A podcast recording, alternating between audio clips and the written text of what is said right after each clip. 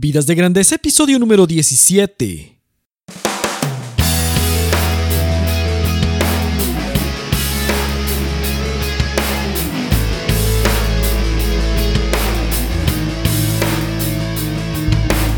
Hola, ¿qué tal Nación de Grandeza? Mi nombre es Enrique Guajardo y esto es Vidas de Grandeza, el podcast dedicado a todos aquellos y aquellas que quieren dejar una marca en el universo con su vida y su trabajo. En este podcast hablamos del arte y la ciencia de vivir y trabajar con propósito y pasión. Mi objetivo es inspirarte y motivarte para hacer de tu vida y tu trabajo algo épico.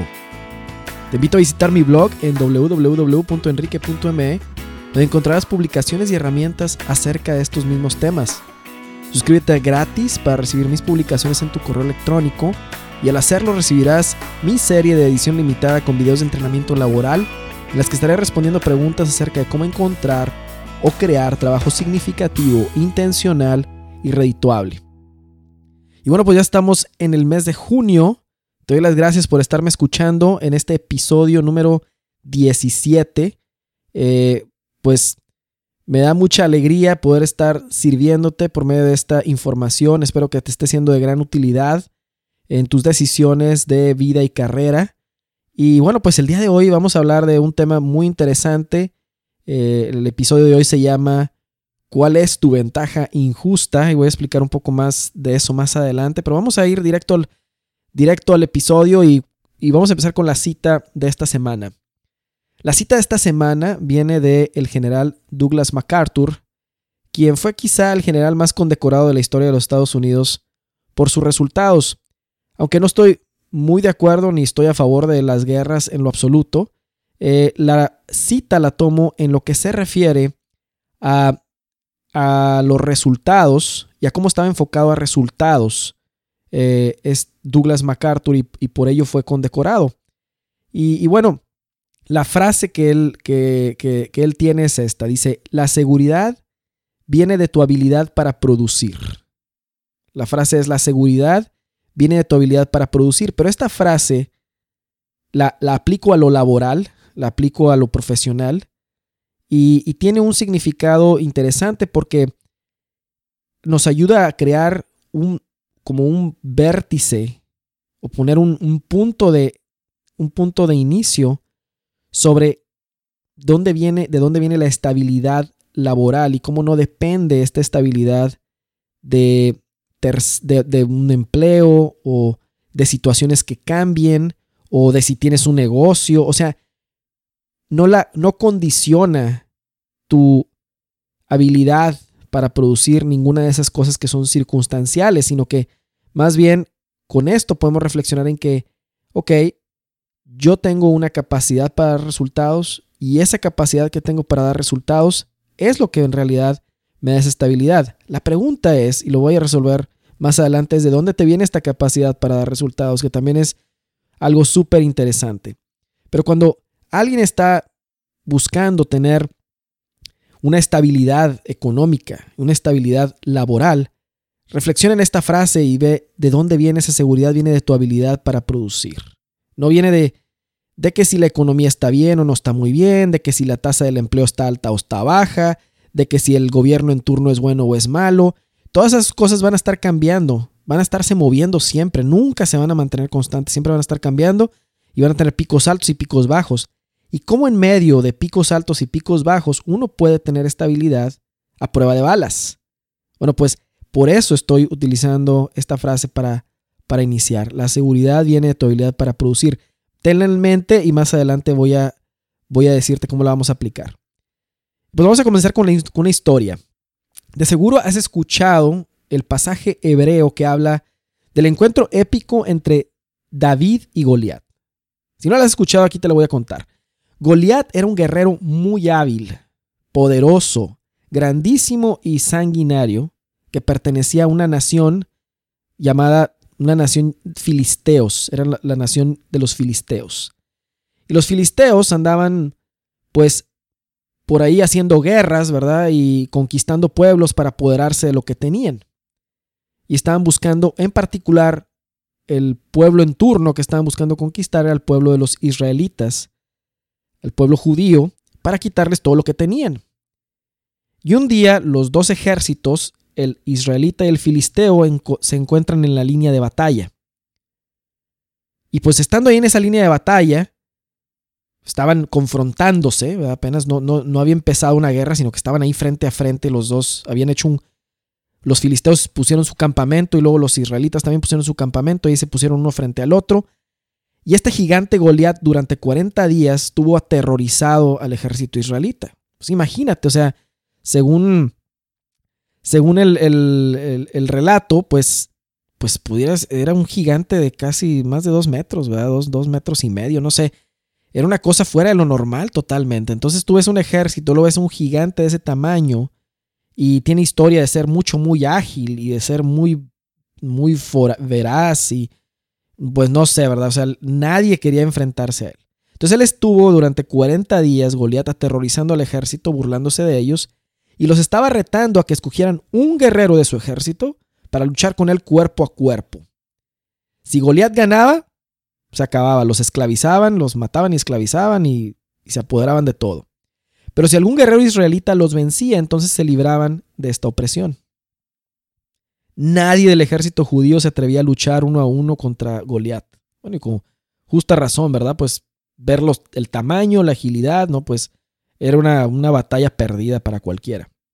Pero inesperadamente surgió un voluntario. Su nombre, David, un joven que tenía poco de haber entrado al ejército israelita y, se, se, ofrece para, para ir a, ponerse frente a frente contra Goliat. Y bueno, ¿cuáles eran sus antecedentes profesionales o de guerra en cuestión de para, para capacitarlo para esto? Ninguno. Ninguno. Era un pastor. Le gustaba escribir poemas, cantar y tocar instrumentos musicales. Era ágil lanzando piedras con una, como una resortera, con la onda y la usaba para matar animales que se acercaban a las ovejas que él cuidaba como pastor. Pero era todo, ¿eh? o sea, nada más eso. No había más. Y, pues su estrategia o su idea era pues usar esto, ¿verdad? Para usar esta onda para la onda que él tenía para aventar una piedra. Entonces él va y se pone, el rey Saúl era el, el, el director del ejército también, y pues al escuchar que David se ofrecía, David fue y habló con el rey y le dijo, pues yo me, yo me lanzo, yo lo hago. Cuando eh, el rey Saúl escuchó esto, dijo, pues lo descartó inmediatamente, diciendo, oye, pues la verdad es que, mira, para empezar, si no eres el más pequeño de este ejército, eres de los más pequeños, en estatura y en edad. Y Goliat ha sido un guerrero toda su vida, pero entonces pues no, no veía cómo, ¿verdad? Pero David insiste. Y como este rey Saúl era también medio incrédulo y no era muy bueno, que digamos. Bueno, pues final de cuentas dice, está bien, ve, ¿verdad? Lo, incrédulamente lo, manda. Este. David ni siquiera pudo utilizar una armadura porque se sentía muy incómodo con ella. Y pues se lanza sin armadura, solamente va al río a recoger unas cinco piedras con las que pretendía matar al, al, a Goliat. Entonces, sin armadura y con cinco rocas en la bolsa, se presenta ante el poderoso gigante para retarlo en combate. Pero David, a pesar de las apariencias, estaba en una enorme ventaja. Porque aquí esta historia parece que cuenta una, un clásico del que gana y pierde, pero su, tenía una enorme ventaja David. ¿Cuál era la enorme ventaja que tenía David? Era que se conocía a sí mismo y sabía cuál era su ventaja injusta. Una ventaja tan predominante que parecería injusto que alguien la tuviera. ¿Sí? Y, él sabía perfectamente cuál era su ventaja injusta. ¿Sabes cuál era su ventaja injusta? Lanzar piedras con la onda. Lo primero que te dije, una de las cosas de las que él hacía. La idea de vencer al gigante más peligroso con una piedra lanzada desde una onda, pues parece bastante ilógica. O sea, ¿cómo, cómo es posible? Y además no tienes muchos intentos. Pues bueno, comienza el combate y David preparó su onda y su piedra, mientras Goliat aún se estaba riendo de él. Y pues estas ondas lo que funciona es que dan vueltas, las, con una mano las empiezas a dar vueltas y dar vueltas y dar vueltas hasta que las sueltas. Y, eso fue lo que hizo. Entonces, David aún estaba ahí tratando, perdón, Goliat estaba tratando de ver qué estaba pasando aquí y se estaba riendo de David. Dijo, este lo voy a despedazar, yo creo. En cuanto menos se lo esperó, David lanzó la piedra, la piedra le dio en la frente y de, un sola, de una sola pedrada lo mató. Y en el suelo fue y le cortó la cabeza. Bueno, yo me imagino ahí en el, en el, en el terreno de batalla las caras de todos los que estaban viendo este espectáculo. Y lo, sobre todo las del, las del pueblo de Israel que decían, ¿cómo es posible que este lo va a matar? Y los filisteos también. Pero finalmente eso es lo que sucede. Y, David, al conocerse a sí mismo, utilizó esa pequeñita ventaja injusta que tenía para lograr un gran resultado. Te cuento esta historia en relación a ese gigante que parece imposible de vencer, que es el poder vivir a la altura de una misión personal de grandeza. Ese a veces parece o es el gigante o es el Goliat.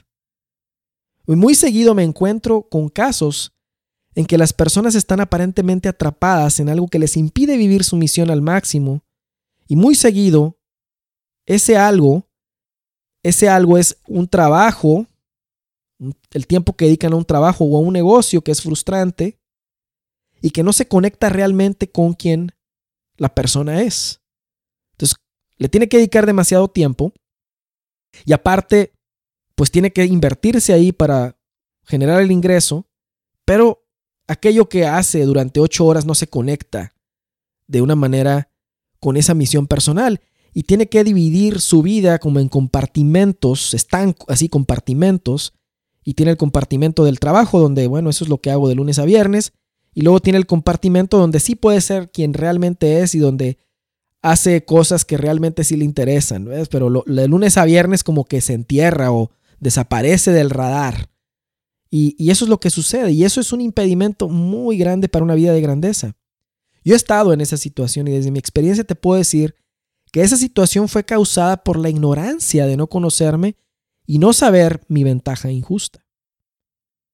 Y pues bueno, soy un hombre que tiene su fe puesta en Dios y estoy convencido que Él ha puesto en nosotros las herramientas necesarias para navegar con grandeza por la vida. Y nos ha equipado para hacerle frente a una de las situaciones más difíciles. A una de las situaciones más difíciles. No puedo yo concebir la grandeza de una persona desde otra perspectiva. No es algo que logramos por nosotros mismos, no es mérito propio, pero sin embargo, esto no quita ni un gramo de responsabilidad de nuestros hombros. Las personas más prósperas que conozco en todos los sentidos, es decir, que tienen éxito en todas las áreas de su vida, han sido personas conscientes de esto, personas de fe, pero también personas valientes, arrojadas, conscientes de una misión extraordinaria y comprometidas con vivir en serio, no en serie. Te puedo poner el ejemplo de Truett Cathy, fundador de la cadena de restaurantes de Chick-fil-A. Mira su historia, búscalo, date cuenta de su fe y sus valores. Búscalo hoy en el Google. Truett Cathy, fundador de la cadena de restaurantes Chick-fil-A. Date cuenta un poco de, de no solo tuvo prosperidad económica, sino tuvo prosperidad en muchas áreas de su vida. Te puedo poner el ejemplo del autor Matthew Kelly, quien es un empresario de talla internacional dedicado a hacer crecer empresas y negocios y también es fundador del Instituto Dynamic Catholic, autor de muchos libros de crecimiento personal, profesional y espiritual. Toda una vida completa, ¿eh? Toda una vida completa. Te puedo poner el ejemplo de John Maxwell, que es dedicado a ayudar a las personas a crecer en liderazgo, un liderazgo al servicio de los demás, pero con una visión de influencia y negocios basado en principios y valores de fe. ¿Sí? John Maxwell es cristiano. Te puedo poner el ejemplo de Blaise Pascal, matemático francés del siglo XVI que contribuyó a grandes avances de la física y las matemáticas. Busca su biografía y entérate de sus valores y su fe también. Te puedo poner el ejemplo de Luis Pasteur, fundador de la microbiología, uno de los fundadores de la microbiología. Produjo la vacuna contra la rabia y el proceso de pasteurizar que hoy es tan utilizado. Busca su biografía, date, poco, date cuenta un poco de su fe y sus valores. Te puedo poner el ejemplo del profesor Jerome Lejeune, defensor de la vida y padre de la genética moderna. Revisa su biografía, su fe y sus valores. Está en proceso de beatificación. Entonces, ejemplos como estos hay muchos de vidas de grandeza. Y cómo a través del trabajo, aquello a lo que dedicamos 40 horas o más, es muy significativo. ¿Qué otro medio tenemos más a la mano como hombres y mujeres de trabajo para transformar el mundo si que tenemos que salir a trabajar? Y por ello, te cuento esto, te cuento esto porque por ello esas herramientas que a ti y a mí nos han sido dadas son para que las administremos. Y tenemos toda la libertad de administrarlas bien o de administrarlas mal. Y debemos de saber, y yo lo sé, ¿verdad? Que todas las decisiones pasadas, presentes y futuras han sido, son y serán mi total responsabilidad. Entonces, si bien es cierto que nada de lo que tengo es mérito propio, todo me ha sido dado por aquel que me ha creado para que lo utilice en beneficio de los demás, para mi felicidad y la de los demás, y para mi prosperidad, la de mi familia y la de los demás. Por eso es que al introspectar, para conocer esa ventaja injusta que te estoy platicando, es donde conocer también esos talentos únicos, al estar haciendo este, este, esta introspección, te vas a encontrar no solo con el regalo, sino con el que te dio el regalo, y vas a comprender que hipotecar tiempo por dinero no tiene ningún sentido. Que debes encontrar o crear un trabajo que resuene con esa ventaja injusta que tienes, porque te ha sido dada precisamente para tu mayor ventaja. ¿Sí? Para tu crecimiento. ¿Y a qué me refiero con una ventaja injusta? Bueno, pues esta ventaja injusta, todos tenemos una o varias ventajas injustas y funcionan en mezcla y hace una mezcla única. Puede ser tan común esta ventaja injusta que la ignoramos porque se nos facilita tanto que decimos, hombre, esto no tiene importancia, cualquiera lo puede hacer, pero no es cierto. Todos tenemos algo en lo que sobresalimos del resto y por lo general no es en una sola cosa, sino en una combinación que es única. Pero lo que pasa es que andamos buscando una cuestión tan innovadora, andamos buscando algo tan tan así, tan fuera de lo normal, que cuando nos topamos con que tenemos una ventaja injusta en algo muy común, la descartamos. Y no, ahí está, ahí está el secreto. Sí, y aquí la palabra clave es la mezcla, debido a que la combinación de esos elementos hacen, tienen una proporción única y hacen una mezcla única. Entonces hoy te pregunto a ti, ¿cuál es tu ventaja injusta? ¿Lo has pensado? ¿Sabes que esta ventaja es transferible y se puede utilizar en una gama amplia de aplicaciones? Al conocer esta ventaja injusta que además es transferible, viene una sensación de, de libertad. Y por eso utilizaba la frase de MacArthur, del general MacArthur al principio. Viene una sensación de libertad, de no estar atrapado bajo el régimen de unas determinadas circunstancias. ¿Sí? de un determinado trabajo, de un determinado negocio, que no tiene nada que ver contigo y el cual ni, siquiera te, te llama, ¿verdad? Y puede ser que además de que no tiene nada que ver contigo, no es redituable. No lo sé, o sea, es una inversión de tiempo muy grande a la semana. Trabajar 40, 50, 60 horas. Si el único propósito es el cheque o el ingreso, te estás perdiendo de una vida extraordinaria. O sea, estás, en la, estás atrapado o atrapada. Te estás perdiendo de algo que puedes hacer mucho más grande. O sea, no te estoy diciendo que si estás en esa circunstancia vayas mañana y renuncies o hagas, no te estoy diciendo eso. Te estoy diciendo que generes un plan para ese cambio, pero también te estoy diciendo que mientras estás ahí, también puede ser una enorme oportunidad de crecimiento, una enorme oportunidad de transformación, pero que tengas en claro una visión que te lleva a los siguientes pasos que vas a dar en el futuro, para que no te quedes estancado ahí en una situación en la que estás en tu punto de mínima contribución y puedes pasar a un punto de máxima contribución a tu punto único. Por eso hago énfasis, mucho énfasis en qué estamos haciendo con nuestro tiempo de lunes a viernes, ya que se lo invertimos y cómo lo invertimos. Porque si decimos, bueno, pues es que así es la vida, esto es lo que hay que hacer, solo hay que ir a chambear, solo hay que estar ahí, nomás para hacer que las cosas salgan a flote, vas a estar perdiendo tiempo, precioso tiempo, que no es renovable. El único recurso que no es renovable es el tiempo. Y es limitado. Es importante. el conocer esta ventaja injusta te va a dar libertad y vas a decir, ¿sabes qué? Este Goliat del trabajo, este estar doblando mi rodilla ante las circunstancias económicas, sociales o de un, del gobierno o del entorno en el que vivo, eso no es a lo que estoy llamado. Tengo herramientas para hacer más. Puedo volar alto. ¿Sí? No soy un pollo, soy un águila. No soy un pollo, soy un águila y los águilas vuelan en libertad por los aires, alturas muy elevadas. Se mueven con toda libertad y eso es, eso es a lo que estamos llamados. Entonces no hipotequemos la libertad que tenemos solo por unos pesos o unos dólares. Aplicando esa ventaja injusta y con el objetivo de ayudar y servir a los demás, bueno, va a venir el ingreso va a, estar, va a venir.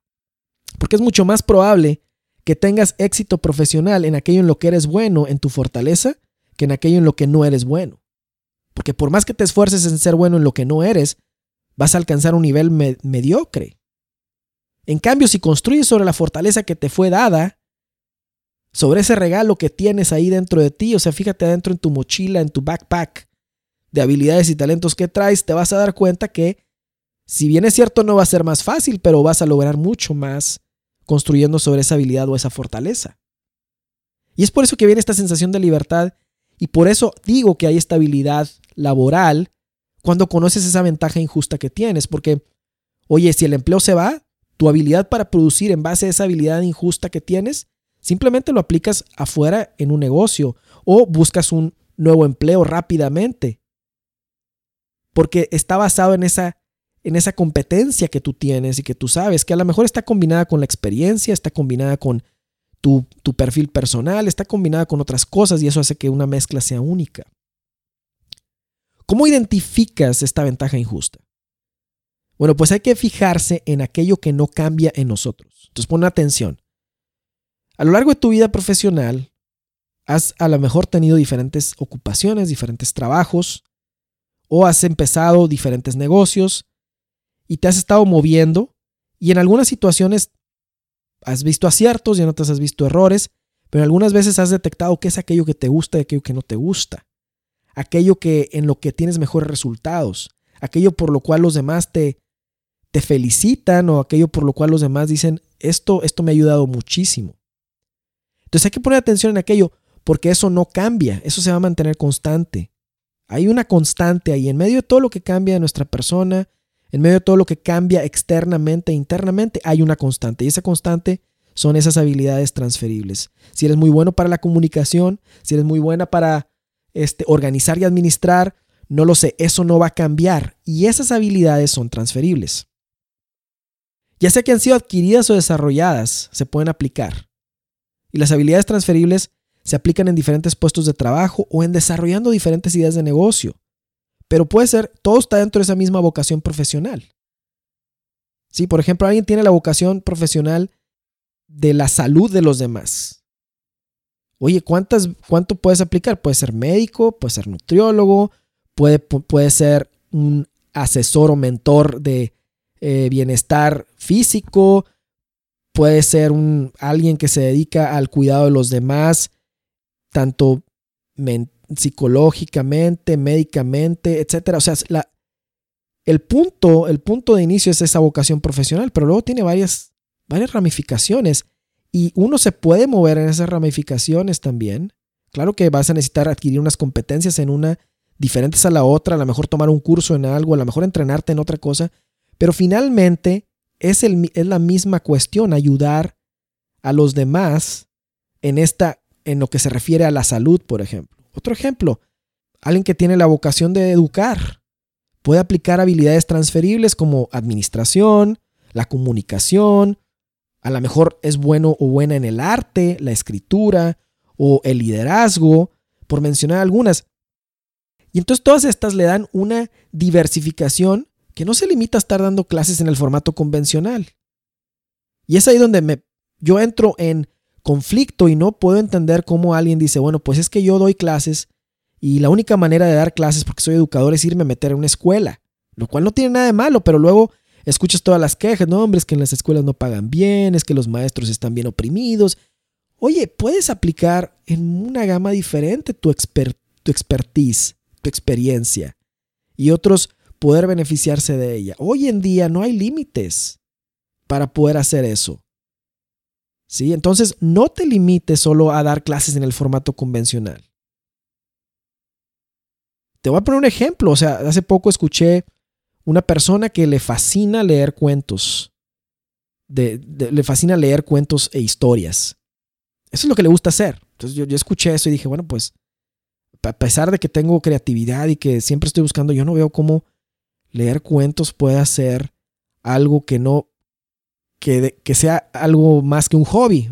¿Tiene pasión por leer? Sí. ¿Tiene la competencia por leer? Sí. Pero ¿dónde está lo, la parte redituable de eso? Bueno, pues fui retado en eso totalmente y esta persona se le ocurrió grabarse mientras lee los cuentos y luego generar un catálogo de lectura de cuentos que luego fue ofrecerle a personas que hacen homeschooling o escuela en casa para que los tengan como recursos para ponérselo a sus hijos cuando toque la clase un cuento o algo de literatura, etc. Y esta persona encontró cuentos cuyos derechos reservados, como eran cuentos muy antiguos o historias muy antiguas, los derechos de autor vencen y después quedan para el dominio público. Entonces lo cualquiera es totalmente legal, esto puede agarrar eh, esto, estos derechos que están caducados y republicarlos o utilizarlos, siguiendo utilizándolos como del dominio público, y eso fue lo que hizo. Y bueno, pues no solo dejó un trabajo mal pagado y frustrante, sino que ahora este, hace esto a un nivel nacional y es un recurso para homeschoolers el, hecho de que tengan este, este tipo de, eh, de material disponible.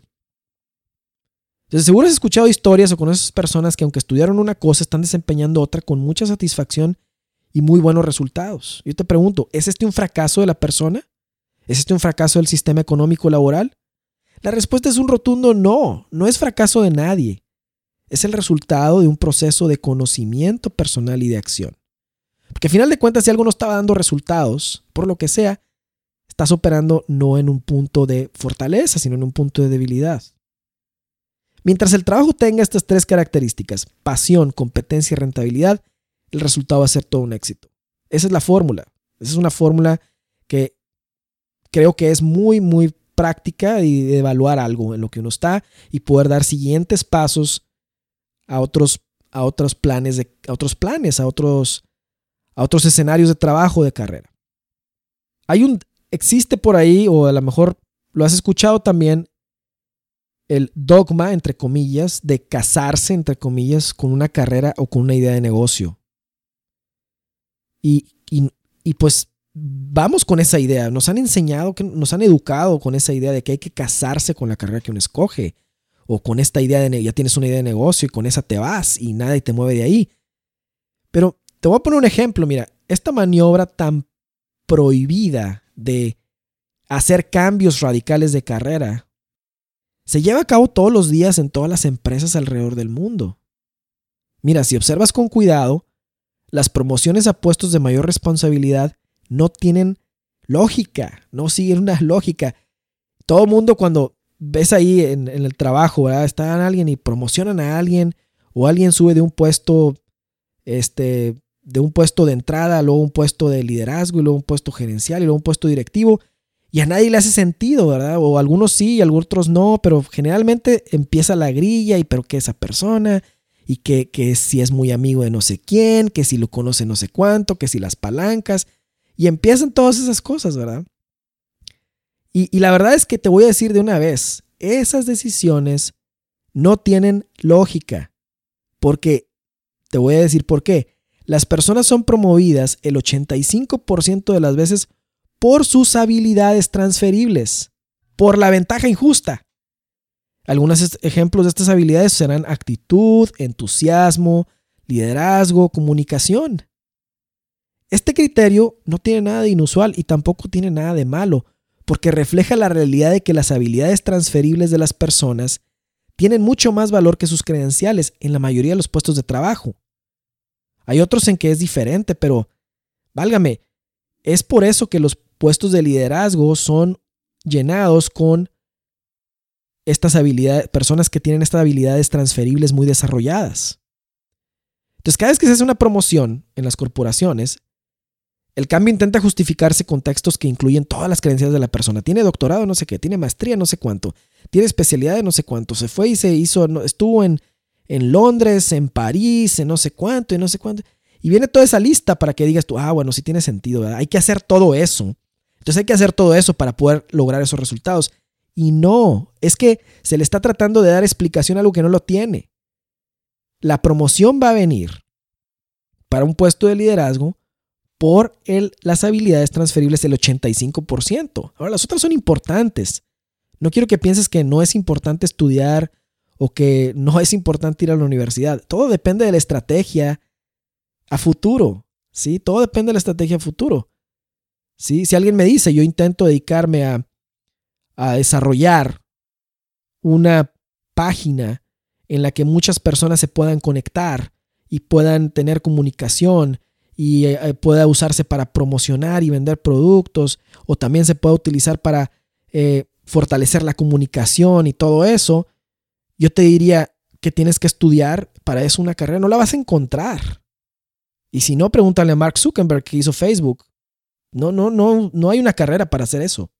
Entonces yo en ese, en ese, en ese escenario te diría, no, no estudies eso, mejor documentate, lee algunos libros de cómo funciona el Internet y cómo funcionan y, y va. ¿Sí me explico? O sea, no para todo se requiere. Eso depende de la vocación que tiene la persona, de la misión que tiene, pues va a tener que estudiar ciertas cosas o no. Pero ya las promociones y el liderazgo y crecer en, en una compañía no va a depender de eso. Ahora, si te vas a salir para hacer tu propia empresa, vas a tener que utilizar habilidades transferibles porque en el momento en el que comienzas tu empresa, te conviertes en el CEO de la empresa y otros puestos también los vas a estar haciendo al mismo tiempo. Entonces ahí más vale que seas, tengas muy bien identificada tu ventaja injusta, porque si no vas a tener problemas muy rápido. Y aquellas cosas que no sean tu ventaja injusta las puedas delegar o encontrar cómo apalancarte. ¿Ves? Entonces ahí está, ahí está una cosa importante de lo que es las, las ventajas injustas. Un licenciado, arquitecto o ingeniero puede pasar de ser alguien que ejecuta actividades propias de su profesión a tener una posición de liderazgo. Y de poco le va a servir sus estudios técnicos, de poco. Le va a servir, pero de poco. Va a tener que hacer mucho uso de sus habilidades transferibles, que han sido adquiridas en la experiencia informal del día a día, documentándose, leyendo. Leer, por ejemplo, es otra de las cosas que catapultan tus habilidades transferibles, catapultan tu desarrollo y válgame, si tienes tiempo para ir escuchando libros, por ejemplo, en el auto mientras te, te vas a tu trabajo o a tu oficina o a tu negocio, haz de cuenta que estás en una clase en la universidad. Escucha buenos libros que te ayuden a crecer y a desarrollar habilidades, tus habilidades transferibles. Oye, yo soy bueno en la comunicación. ¿Qué libro leo de comunicación? Yo soy muy bueno en lo técnico, soy muy bueno en desarrollar tecnología. ¿Qué puedo ir leyendo en el camino? En vez de estar oyendo las noticias o estar oyendo cualquier otra cosa, a lo que yo le llamo estar como que mascando chicle con la mente, ¿verdad? Está simplemente ahí perdiendo el tiempo nada más. Entonces me extraño con frecuencia cuando se toma como dogmática la profesión que se tiene y que no haya cambios. Claro que tiene que haber cambios. Todo el día tiene que haber cambios. Es, y vas siguiendo una estrategia. Los cambios van obedeciendo una estrategia que llevas. A no ser que la ruta de la persona sea especializarse hasta la médula en una disciplina muy específica donde hay pocos con esa especialidad, entonces sí va a ser una buena estrategia, pero si no, no. Para nada. Porque esto va a limitar las maniobras de ajuste que sin duda van a ser necesarias a lo largo del camino. Sí, también, también te cuento que hace poco escuché la historia de una niñera que estuvo trabajando para una familia por muchos años hasta el día en que ya no había más niños que atender a la familia porque crecieron y ya se fueron de la casa. En vez de, esta persona se quedó sin nada, sin empleo, y eso había hecho toda la vida. Pero en vez de perder ánimo y entusiasmo, se apalancó de sus habilidades transferibles y de la experiencia de haber cuidado de otros por tanto tiempo y se estableció como mentor de negocios para empresas cuyo giro es el cuidado de otras personas. ¿Qué tal esa creatividad para emplearse a uno mismo y lograr estabilidad laboral? Sin carrera, sin experiencia directa en el ramo, pero con las habilidades transferidas identificadas, con su ventaja injusta. A veces pensamos que no tiene sentido darle giros radicales a la carrera o tomar rumbos que nunca hubiéramos pensado. Pero este cambio de todas formas va a suceder dentro de una organización cuando uno va creciendo. Esto va a suceder afuera cuando vas a tener que ir cambiando eh, tu idea de negocio de acuerdo a lo que vas aprendiendo, etc. Es más, en cada promoción que hay en una empresa, estás en el riesgo de ser colocado en tu punto de mayor desventaja. Las promociones involucran un riesgo similar al de buscar nuevas ideas radicales y rutas de carrera diferentes. Entonces, yo llego a la conclusión, tal vez al estar escuchando este episodio también puedas llegar a esa conclusión, el desempleo no existe. Ese indicador de la tasa de desempleo, y, lo voy a retar ahorita, lo estoy retando disruptivamente, porque ¿es que acaso necesitamos que alguien nos diga que somos útiles? ¿Que alguien juzgue si somos aptos para aplicarnos en una labor? ¿Es que solo dentro de las instalaciones de una corporación uno puede emplearse en algo digno, honesto, divertido y redituable? ¿Que acaso no podemos identificar aquello que es nuestra ventaja injusta, natural, y desarrollarla y aplicarla en diferentes cosas y emplearnos a nosotros mismos dentro o fuera de una empresa para el servicio de los demás? ¿Es que acaso si no tengo empleo, entonces no sirvo para nada? Vamos, hay que quitarse de la cabeza eso. El desempleo no existe. Este término no existe, es ficticio y es erróneo, porque una persona siempre va a poder emplearse a sí misma al servicio de los demás, creando o encontrando un trabajo intencional, significativo y redituable, ya sea en su área de estudios o fuera de ellos, ya sea dentro de una empresa o fuera de ella. ¿Va a ser fácil? No, nada es fácil. Nada es fácil. Mira, otro ejemplo que se me ocurre, muchos al salir de su país para irse a otro país, ¿sí? Piensan que en otro país, particularmente en los Estados Unidos, va a ser más fácil todo. Pero no es más fácil. Se requiere el mismo ingenio. Se requiere la misma creatividad. Se requiere el mismo arrojo. Lo que pasa es que cuando se inició el arrojo de salirse del país en el que uno está, ahí ya comenzó a pensar diferente la persona. Pero eso no quiere decir que si hubiera pensado diferente en su lugar de origen no hubiera tenido los mismos resultados. Entonces la tierra de las oportunidades está debajo de nuestros pies, en donde sea que estemos. Claro que hay lugares muy difíciles, pero que son lugares que están en guerra, o son lugares que están, eh, son saqueados, o de una manera así brutal, donde hay tribus y, y, y no hay gobierno. Y no, eso es otra situación. Eso es otra situación. Pero dentro de los altibajos que hay normales en las economías, en, en, los lugares, en los países, dentro de esa variación normal se puede tener estabilidad siguiendo esta estrategia, identificando aquella habilidad injusta y que es transferible. Conocerse a sí mismo. Voltear para atrás, recapitular, ver qué es lo que he hecho bien, qué es lo que me gusta, qué es lo que me, me apasiona, por cuál causa me entusiasmo y cómo puedo transformar esta idea o cómo puedo plasmarla de manera que sea de mucha ayuda para los demás y me paguen por esta idea, por ejemplo. ¿Sí? O, no lo sé, en tu mismo trabajo buscar con creatividad una manera diferente o darle un twist a lo que haces para que entonces sí encuentres aquello que ahí está, no forzándolo, pero encontrando aquello que te apasiona que a lo mejor siempre estuvo ahí y no has encontrado. O sea, la creatividad no tiene límites. No, no tiene límites. He pasado por la experiencia de leer cientos de currículums y entrevistar a muchos candidatos. Y es sumamente fácil separar los currículums genéricos, aquellas personas que son generalidades andando, un licenciado más, un arquitecto más, un ingeniero más. Es bien fácil separarlos. Se nota cuando la persona no conoce aquello que la diferencia de los demás. Y aunque poseen muchos años de experiencia, sus currículums parecen una cronología de eventos nada más. No están usando la herramienta del currículum para contar su historia única y cómo es que le resuelve de manera única problemas por los que alguien necesita que sean resueltos.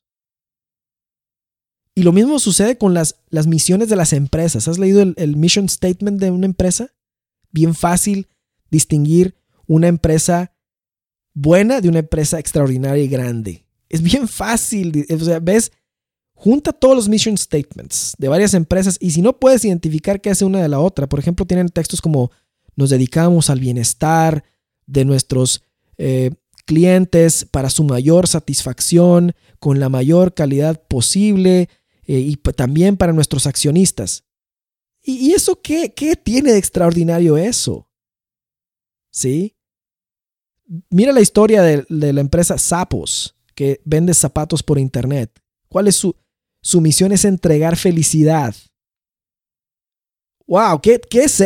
Pocas palabras. Increíble. ¿Cómo es eso? Me da, me da curiosidad verlo. ¿Entregar felicidad? Eso, eso pasa. O sea, no nos, las empresas que tampoco conocen cuál es su ventaja injusta se hunden en la generalidad y ahí están batallando. Pero la suma de las ventajas injustas de sus empleados es lo que contribuye a esa ventaja injusta de la empresa también. Y la que le hace que sobresalga. Entonces apliquen todo esto, no solo en lo individual, sino también en lo colectivo.